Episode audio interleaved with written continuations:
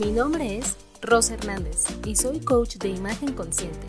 Guío a mujeres que visten desde la inseguridad a reconocer que son dignas de usar lo que quieran. En este espacio hablamos, discutimos y cuestionamos la relación que tienes contigo, porque para poder proyectar la imagen que tanto deseas con tu ropa, primero tienes que reconocerte. ¿Estás lista? Hola chulita, bienvenida a este episodio nuevo de tu podcast Buen día chulita. Soy Ros de Chulita MX. Ay, qué bien se siente volver. ya tenía muchísimo tiempo que no grababa un episodio nuevo y hoy quise intentar algo diferente. Hoy estoy grabando desde mi comedor y ahora van a ser formatos distintos. Eh, ahora estoy grabando el podcast aparte del audio, estoy haciendo el video.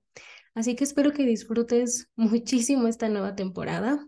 Sé que ya habíamos hablado en un capítulo anterior, pero esta es la primera vez que grabo yo solita después de varios meses y me siento bien, me siento contenta. Hoy vamos a hablar de un tema muy importante que son las creencias.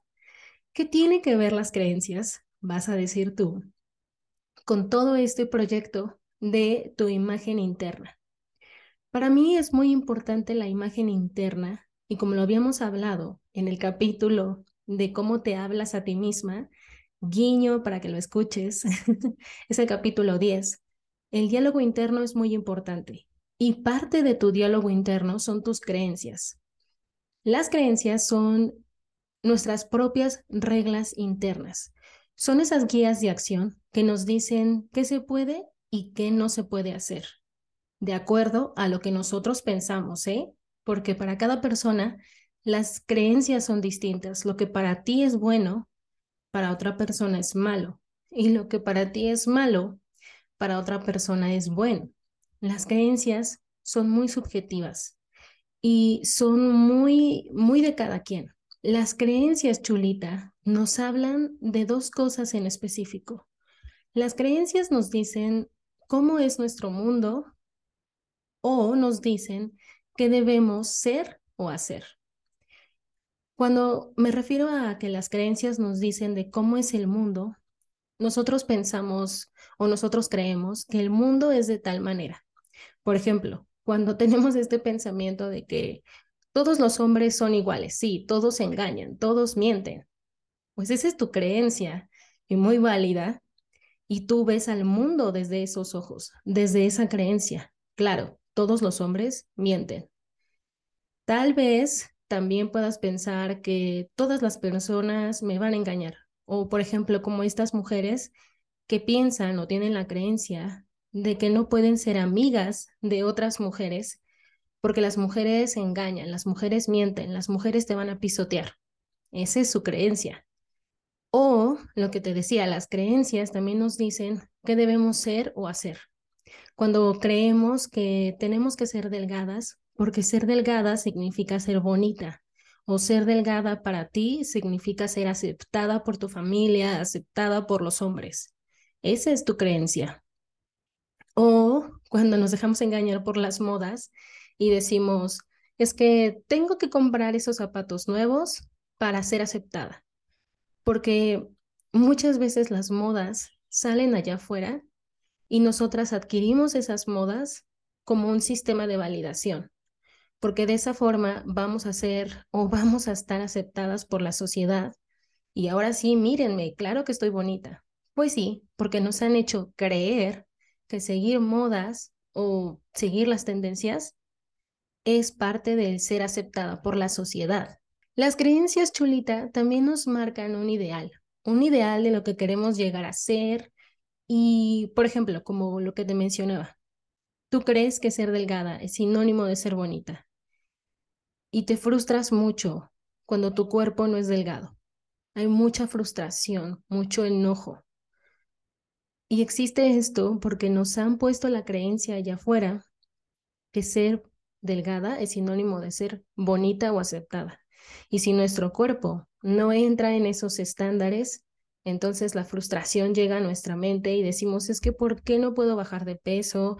Es que ¿por qué no soy como las demás? Y empezamos a comparar nuestro cuerpo con todos esos cuerpos que vemos allá afuera que sí entran dentro del canon Y no, la verdad es que las creencias a veces nos juegan esa mala pasada, nos juegan esa mala pasada de frustración, que ya sabes que aquí en Chulita yo apoyo muchísimo la idea de que todos los cuerpos son válidos y todas las bellezas son válidas. No hay una belleza en específico, pero creemos que sí la hay porque ya nos compramos esa idea de allá afuera. ¿Ves por qué es importante las creencias dentro de tu imagen interna? Las creencias también, chulita, siempre se van a cumplir. Siempre. Voy a volver al mismo ejemplo de esta creencia que a veces tienen algunas personas de que es que todos los hombres se engañan. Y entonces así ven al mundo, así van viviendo la vida. Van viviendo la vida pensando que todos los hombres que se van a relacionar con ellas las van a engañar. Y cuando es la tercera o cuarta vez que las engañan, entonces ellas se preguntan, ¿es que por qué me engañó? Pues claro, llevas tantos años con esa creencia de que todos te van a engañar, eso es lo que atraes. Lo que eres es lo que atraes. Yo creo mucho en eso. Y también creo que lo que somos se refleja en nuestra imagen externa. Imagínate a alguien, bueno, te voy a poner, como siempre me pongo a mí de ejemplo. Imagínate que yo, hace muchos años, pensaba que no era bonita. Y de esto ya lo he hablado en otros episodios. Pero yo viví con esta creencia durante muchísimos años. No soy bonita, no soy bonita. Y entonces, claro que eso se reflejaba en mi imagen externa. Si no me sentía bonita, nunca tenía las agallas ni la valentía de comprar vestidos, ni de usarlos, ni de usar eh, escotes, ni tampoco usar shorts, ni nada que fuera revelador, que marcara mis curvas, nada porque yo tenía la creencia de que yo no era bonita. Por eso se veía en mi imagen. Claro que las creencias siempre se iban a cumplir, porque yo veía así la vida. Fue hasta que hice un buen proceso de terapia, un buen proceso de cambiar mi autoconcepto, que entonces ahora sí me sentí muy bonita y muy merecedora de usar todo lo que yo quisiera que entonces me atreví a usar vestidos, faldas, escotes, por delante, por detrás. La verdad es que ahora uso todo. Incluso si estás viendo este podcast, estoy usando una playera sin mangas. Era algo inconcebible para mí hace muchos años. Yo creo que la Rosario de 16 estaría asombradísima de que la Rosario de 32 está usando una playera sin mangas. Por eso las creencias es muy importante que trabajes en ellas. Te voy a dar un ejemplo que a mí me gusta darles a mis alumnas en mi programa de imagen. Es una metáfora, pero que sirve muy bien para ejemplificar qué son las creencias. Imagínate que tus papás compraron una casa. Ellos la compraron, la decoraron como ellos quisieron, de la forma que más les gustó. Y cuando tú llegaste a este mundo, ya estaba la casa. Tú no tuviste que comprarla, no tuviste que decorarla, no tuviste que hacer nada. La casa ya estaba ahí. Ya tenía muebles, ya tenía electrodomésticos. Vamos a poner el ejemplo de que los muebles de tu casa son las creencias de tus papás. ¿Por qué? Nuestros cuidadores aquellas personas que, como su nombre lo dice, nos cuidaron desde nuestros cero hasta los siete años, fueron esas personas que nos inculcaron nuestras creencias, creencias de lo que tú quieras. Te inculcaron creencias sobre tu imagen, sobre la belleza, sobre el dinero, sobre el éxito, sobre el reconocimiento, sobre la vida en general, la educación. De los cero a los siete años, tus cuidadores. Esos muebles ya estaban ahí, y esos cuidadores, ya sea mamá, papá, los abuelos, quien te cuidó, te dijeron, oye, el mueble que está allá en la esquina es muy importante para mí y se llama lealtad o se llama honestidad. O ese mueble que está en esa otra esquina se llama éxito. Y todos hemos tenido ese mueble de generación en generación. Cuando tú seas mayor, te lo vamos a pasar a ti. Y claro, tú lo crees, y dices, ah, sí, el mueble éxito, claro, pásamelo, herédamelo, porque crecimos confiando en nuestros cuidadores. La palabra que ellos nos decían o las creencias que ellos nos decían eran muy importantes. Ahora de adultas, es nuestro trabajo hacer lo que, como dicen en inglés, hacer un reparenting. O sea, tienes que ser tu propia mamá y tu propio papá. Tienes que cuestionar si efectivamente ese mueble llamado éxito te lo quieres llevar a tu casa. Ya es momento de que vivas tú sola o de que vivas con tu pareja, con quien tú quieras. Y ya es momento también de que te preguntes si esos muebles llamado lealtad, éxito, honestidad, etcétera, te los quieres llevar a tu casa. Entonces, ahora es tu trabajo. Tal vez nunca estuviste de acuerdo con la decoración ni con los muebles de esa casa. Jamás. O tal vez sí. Tal vez siempre lo diste por hecho que así estaba la decoración, así eran esas creencias. Y ahora de adulta es tu trabajo cuestionarte. Oye, ¿sí estaban bien esas creencias? ¿Sí estaba bien ese mueble llamado éxito? ¿Y si yo hago mis propios muebles? ¿Y si yo compro mis propios muebles? ¿Y si yo decoro mi casa como se me dé la regalada gana? Tú tienes ese poder hoy en día como adulta de cambiar tus creencias. Tienes el poder de, como te dije, llevarte los muebles que te heredaron, llevarte esas creencias o redecorar de nuevo. ¿Y por qué te lo digo? Porque muchas veces cuando, como te digo, ya estamos más grandes, tenemos una idea o una creencia de nosotras que a lo mejor ni siquiera es nuestra. Como el ejemplo que te mencioné de que yo siempre pensé que yo era fea, cuando trabajé en terapia en mi autoconcepto, me di cuenta que no era mío. ¿Por qué? Cuando yo era más niña, mis cuidadores directos fueron mis abuelos y mi mamá. Ninguno de ellos tres jamás me dijo que yo era fea. Entonces, ¿de dónde me la creí? Porque para cuestionar unas creencias o para cuestionar las creencias, primero tienes que cuestionarte de dónde las aprendiste. ¿De dónde aprendiste que está mal que tu cuerpo sea gordo? ¿De dónde aprendiste que eres fea? Como era mi caso. ¿De dónde aprendiste que tú no puedes usar vestidos? ¿De dónde aprendiste todos esos conceptos y creencias malos que tienes acerca de ti misma? ¿Quién te los dijo y de dónde los aprendiste? En mi caso, como te dije, mi familia jamás me dijo la palabra fea, nunca.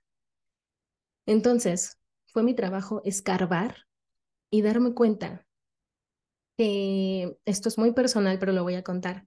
Cuando yo era niña, me compré la idea de que yo era fea, porque una vez estábamos en vacaciones en casa de un tío, que no voy a decir el nombre para no quemar, pero mi tío empezó a alabar a mis primas, o sea, decirles palabras muy bonitas. Em, en la familia de mi mamá, pues ah, tengo familia muy, muy bonita, muy guapa, tengo que presumir esa familia. bonita entre que sí entran en los estándares sociales. Y este tío estaba diciéndoles, es que ustedes son muy bonitas, es que están preciosas porque son güeritas. Y yo me acerqué a él, me acuerdo, y le pregunté, oye, yo soy bonita, y yo, y yo, o sea, como de, ¿y qué opinas de mí? Y él me dijo, mm, pues sí, es que eres buena onda. Y yo así de, sí, pero para mí no hay palabras de, eres bonita. No se lo dije tal cual así, pero sí lo miré como de, y luego, y, o sea, sí soy buena onda, y, y me dijo, bueno, es que como eres morenita, pues pues no está como que tan padre ese asunto, ¿verdad? Es que no recuerdo las palabras exactas, pero él me dio a entender que ser morena era sinónimo de ser fea. De hecho, cuando era niña me decía prieta. Y de niña no lo tomé a mal, según yo, pero al parecer sí me caló en lo profundo, porque para que se me quedara en el subconsciente y por muchos años me compré la idea, quiere decir que sí me caló. Entonces, hoy que hablamos de las creencias, me gustaría que hagamos un ejercicio final, tú y yo, que también hago con mis alumnas del programa Encuéntrate. Y espero que te sirva mucho, porque a mí me sirvió bastante en su momento para cambiar mi idea y para cambiar las ideas negativas que tenía acerca de mí misma. El ejercicio es, una vez que te cuestiones de dónde aprendiste esas creencias malas de ti, en mi caso los aprendí de ese tío, yo hice una carta para devolverle a mi tío la creencia. ¿Por qué digo devolver? Digo devolver porque es muy fácil escribir una carta y decir, ay, bueno, te perdono, tío, por las palabras que me dijiste que sin querer queriendo me dolieron en su momento. Y fácil, ¿no? Hasta ahí. Pero yo digo devolver, porque a veces es muy importante decir, este mueble no es mío. Ya llegó el momento de irme a mi casa nueva. Y este mueble es muy pesado, está feo y no es mío. Lo tengo que devolver a su dueño. En este caso es mi tío. Así que hice una carta, no una, fueron varias.